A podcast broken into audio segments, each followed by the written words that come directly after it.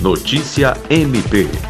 O Ministério Público do Estado do Acre realizou em Sena Madureira atividades do projeto Diálogos Intersetoriais, que tem como objetivo promover a articulação entre serviços, visando um atendimento eficaz às pessoas com demandas de saúde mental em situação de vulnerabilidade e violação de direitos.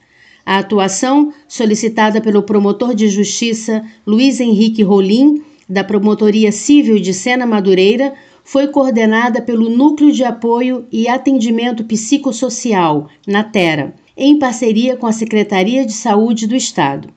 Foram realizadas visitas aos órgãos que compõem a rede de atenção psicossocial do município e aos de segurança pública, a fim de estreitar relações entre as instituições. Lucimar Gomes, para a Agência de Notícias do Ministério Público do Estado do Acre.